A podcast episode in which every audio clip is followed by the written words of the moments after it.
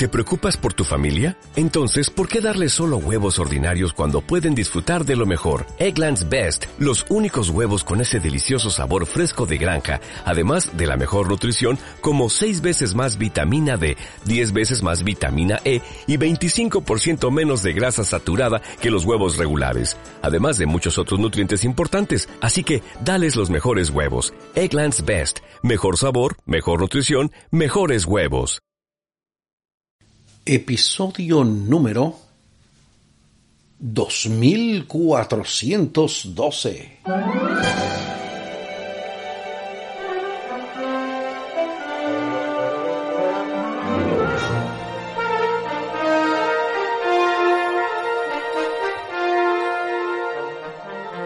Amados hermanos, ¿qué tal? Bienvenidos. Esto es Estudio Sistemático de la Biblia.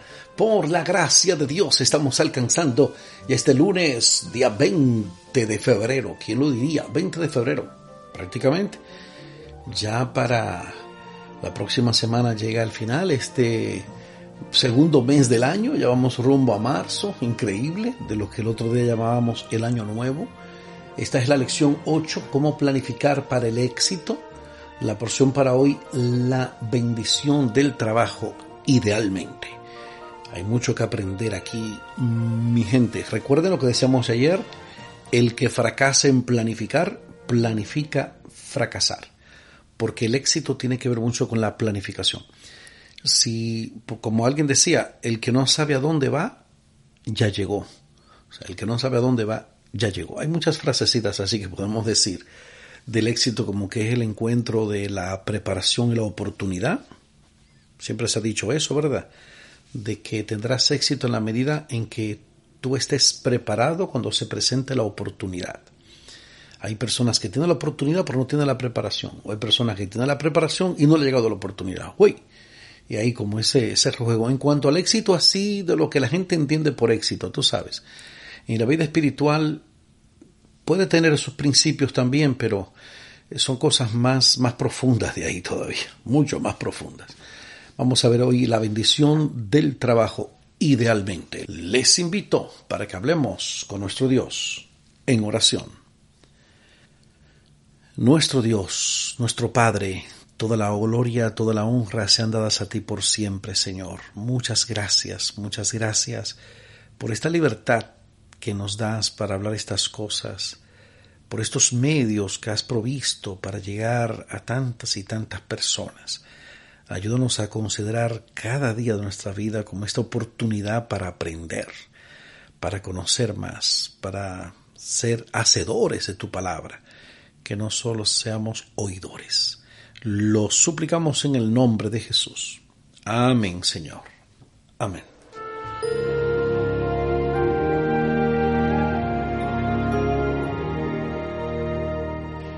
Más adelante tendremos ahí a nuestro invitado, nuestro invitado especial, el pastor, el, el pastor, el profesor Humberto Méndez.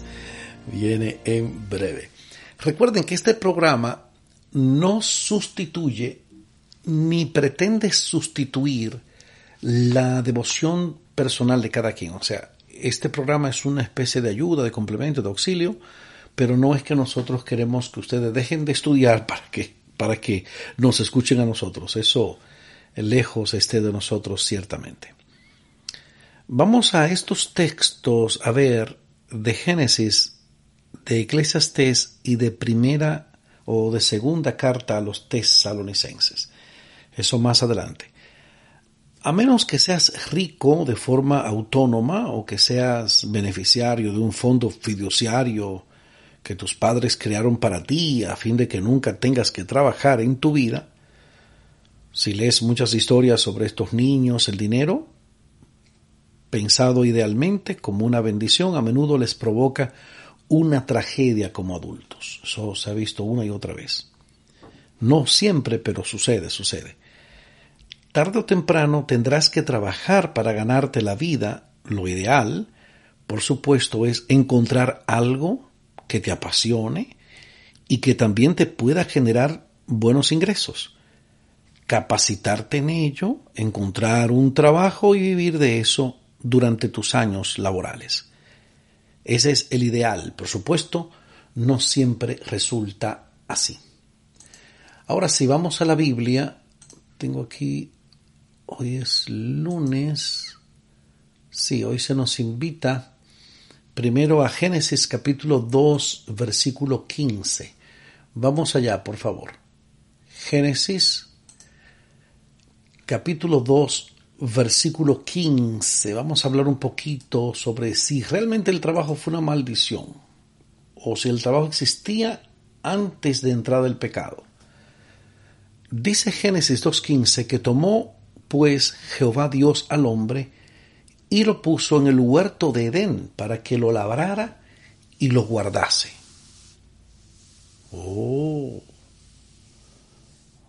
¿Qué importancia tiene el hecho de que aún antes de la entrada del pecado, a Adán y por cierto también a Eva, se les asignara un trabajo?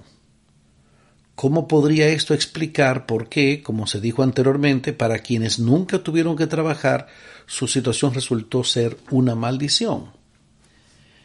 Aquí yo escribí, el trabajo dignifica al ser humano, favorece la mente y el cuerpo, mantenernos activos da sentido a nuestra razón de vivir. Ahora, toda la consecuencia de cuando dice que maldita sea la tierra o algo así, realmente no tiene que ver con que la maldición era que tenían que trabajar, porque tenían que trabajar antes de eso, ¿no? Porque ya el Señor se lo había dicho en Génesis 2.15. Muy bien. Yo creo que la, la maldición es no trabajar como va a comentar más adelante aquí Humberto Méndez, que nos va a hablar acerca de la bendición del trabajo. Eclesiastés 9:10 dice, todo lo que te viniera a la mano para hacer, hazlo según tus fuerzas, porque en el Seol a donde vas no hay obra, ni trabajo, ni ciencia, ni sabiduría. Una declaración poderosa de Eclesiastés 9:10 y esta cita clásica de segunda de Tesalonicenses capítulo 3 versículos 8 al 10. Segunda de Tesalonicenses 3, 8 al 10. Ni comimos de balde el pan de nadie, sino que trabajamos con afán y fatiga día y noche, dice el Super Pablo, para no ser gravosos a ninguno de ustedes. No porque no tuviéramos derecho, sino por darnos nosotros mismos un ejemplo para que nos, imite, nos imiten, nos imitaseis. Porque también cuando estábamos con ustedes les ordenábamos esto, si alguno no quiere trabajar, tampoco coma. Qué curioso, ¿verdad? Si alguno no quiere trabajar, tampoco coma. Eso es segunda de Tesalonicenses 3.10, en este caso, ese versículo 10. Aquí escribí, el trabajo dignifica al ser humano, favorece la mente y el cuerpo, mantenernos activos da sentido a nuestra razón de vivir. Este trabajo no fue un castigo, obviamente, fue ideado, fue ideado para el bien de ellos. Es decir, aún en el paraíso, incluso en un mundo en el que no existía el pecado, ni la muerte, ni el sufrimiento, Dios sabía que los seres humanos necesitan trabajar. Aquí aparece una cita del libro devocional Nuestra elevada vocación. Yo buscaba que NEV, NEV o Nuestra elevada vocación es una es un libro devocional, la lectura del 5 de agosto. La bendición del trabajo se titula, La bendición del trabajo. Y Adán se le dio el trabajo de cuidar el huerto. El Creador sabía que Adán no podía ser feliz sin una ocupación. La hermosura del huerto lo deleitaba. Pero esto no era suficiente, debía tener un trabajo para poder poner en ejercicio los admirables órganos de su cuerpo. Si la felicidad hubiera consistido en no hacer nada, el hombre en su condición de santa inocencia habría sido dejado sin ocupación. Pero aquel que creó al hombre sabía lo que convenía para su felicidad. Y no bien lo hubo creado, le señaló un trabajo. la promesa de gloria futura y el decreto de que el hombre debe trabajar para obtener su pan cotidiano proceden del mismo trono. Muy bien, una cita poderosa del libro Nuestra elevada vocación. Es un libro devocional, la lectura del 5 de agosto. Nuestra elevada, nuestra elevada vocación, 5 de agosto, la bendición del trabajo. ¿Ok? Vamos con el super Humberto Méndez, que nos tiene más de este tema. Adelante, profesor. Hoy es lunes. Y como lunes es el primer día laboral de la semana. Y a nosotros nos corresponde estudiar las bendiciones del trabajo. Y al pensar en que el trabajo es una bendición, me vienen a la mente aquellas palabras de Adam Clay, el príncipe de los comentaristas bíblicos, cuando haciéndole un comentario al cuarto mandamiento expresa que tan grande pecado es trabajar el sábado como no trabajar los otros seis días de la semana. Así es que, como el trabajo es una bendición y es para el beneficio del hombre, entendamos que la pereza es una maldición y quiero introducir en esta lección tocante al trabajo beneficioso la maldición que significa la pereza. La palabra pereza aparece dos veces en la Biblia. Y de esas dos veces una está en el libro de los Proverbios y una está en el libro del Eclesiastés. En cambio que la palabra perezoso aparece 17 veces en la Biblia, de los cuales 14 veces se encuentra en el libro de los Proverbios.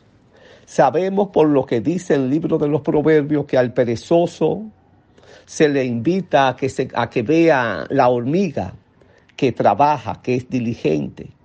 En cambio, que el camino de los perezosos es un seto de espinos. Y en su sueño, porque el perezoso siempre está soñoliento, se le cae el techo de la casa encima. El perezoso no solo es flojo y descuidado, sino que en su negligencia y descuido hace otras cosas, menos las cosas que le corresponden a la, las que le corresponde que hacer, a las cosas a las que él está obligado. Por lo cual mi invitación es que como hijo de la luz hagamos lo que tenemos que hacer, ya que haciendo lo que nos corresponde, recibimos el beneficio del Señor. Excelente, excelente, maestro. Muchísimas gracias. Qué bien, muy al punto, muy al punto.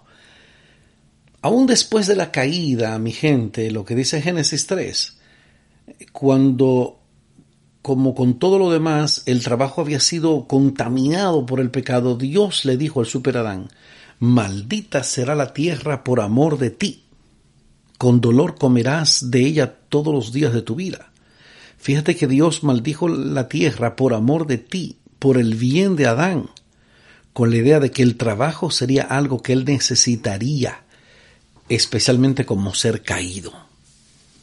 Oye, bonito, muy bonito.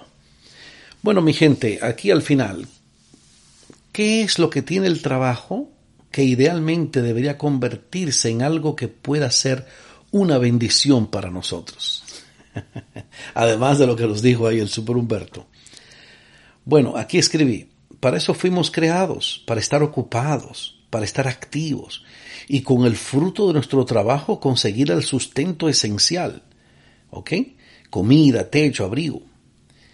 A lo largo de la historia bíblica vemos esta constante referencia de personas y pueblos que se mantuvieron en trabajo productivo y aquí puse bien dominicano esto, es lo que toca, no tenemos de otra. Es lo que toca, no tenemos de otra, no hay de otra, realmente. ¿Qué te parece, brother? Oye, pero qué bueno, qué bueno. Esta semana estamos ahí dando estos pasos acerca de, ¿cómo se llama el título de la lección? ¿Cómo planificar para tener éxito? Ese camino pasa por el trabajo. Dice que el, ¿cómo? hay una frase, una frase bien pintoresca que dice, el único lugar donde éxito está antes de trabajo es en el diccionario. el único, el único lugar donde éxito está antes del trabajo es en, el diccionario. Porque en la vida real, el trabajo, en la vida real, el trabajo está primero. ¿Qué te parece? Espero que te parezca bien, porque aquí el tiempo se acabó. ¿Qué hemos aprendido hoy? Oh, perdón, perdón. Oh, eso mismo. O sea, la bendición del trabajo idealmente. Muy bueno, más con ese comentario ahí del super eh, Humberto Méndez. Oye, qué bien, qué bien la estamos pasando aquí. Yo me gozo, me gozo en el Señor, realmente. Les invito para que hablemos con nuestro Dios en oración. Nuestro Dios, nuestro Padre, Señor, te adoramos, glorificamos tu nombre, Señor. De verdad que no nos cansamos de dar gracias a ti porque hay mil formas de presentar estos mensajes, mil maneras en las que tú nos hablas cada día en esta fuente inagotable de sabiduría que es tu palabra. Ahora, Señor, te suplicamos que no solo escuchemos y aprendamos esto, más que lo practiquemos en nuestra vida diaria, en, en nuestro testimonio cotidiano de vida cristiana. Y que este sea el sentir de, de todos nuestros oyentes. En el nombre de Jesús. Amén, Señor. Amén.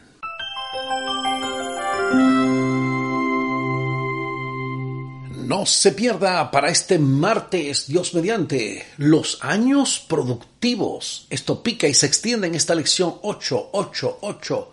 Cómo planificar para tener éxito. Tremendo, poderoso, poderosísimo. Dos cosas, mi gente. Número uno, agradecerles, agradecerles por el éxito que estamos teniendo en este canal de YouTube, por la bendición que está resultando Radio Oasis de Esperanza, por los podcasts, porque la gente sigue escuchando en podcasts ahí, en ebooks, podcasts. No me comentan mucho, pero la gente lo sigue, Spotify, todas las, todas las plataformas de podcast. Gloria a Dios. Eso es lo primero, agradecer a ustedes por esa fidelidad. Número dos, los que todavía no tienen los apuntes, o sea, estos estudios serían mucho más fácil, mucho mejor, mucho más efectivos si ustedes tuvieran el apunte, o sea, eh, la lección con mis garabatitos aquí, subrayado, marcado, resaltado, pa, pa, pa, Mi letra no es tan complicada de entender y pueden eh, dar un mayor, tener mayor provecho de este estudio. Si ustedes nos reciben esto, pueden solicitarlo gratuitamente tirándonos a, tirándonos, un término muy dominicano, comunicándonos a nuestro WhatsApp, el 484-838-8989. Ah, bueno, el pastor Méndez Rivas de allá de, Perú me dijo que, que tenemos que aclarar bien cuando digamos el número de celular para que mi gente me pueda agregar cuando está muy, muy lejos de Estados Unidos. Es más 1 484 838 8989. Déjame ver si fue así que me dijo el pastor que había que ponerlo. Más 1 más 1 4 8 4 8 3 8 8 9 8 9 voy a confirmar eso aquí con el sí correcto confirmado está aquí sí que es el número más 1 4 8 4 8 3 8 8 9 8 9 ahí pueden agregar este contacto en WhatsApp Ministerio de Autos de Bendición o Mar como quieran poner y entonces solicitar estos apuntes. ¿Qué les parece? Más 1 484 838 8989. Les agradezco la fina gentileza de la atención dispensada. Que Dios los bendiga. Ánimo contra el miedo. Un día más para la esperanza. Un día menos para el dolor. Hay paz. Dale, dale. Hay paz.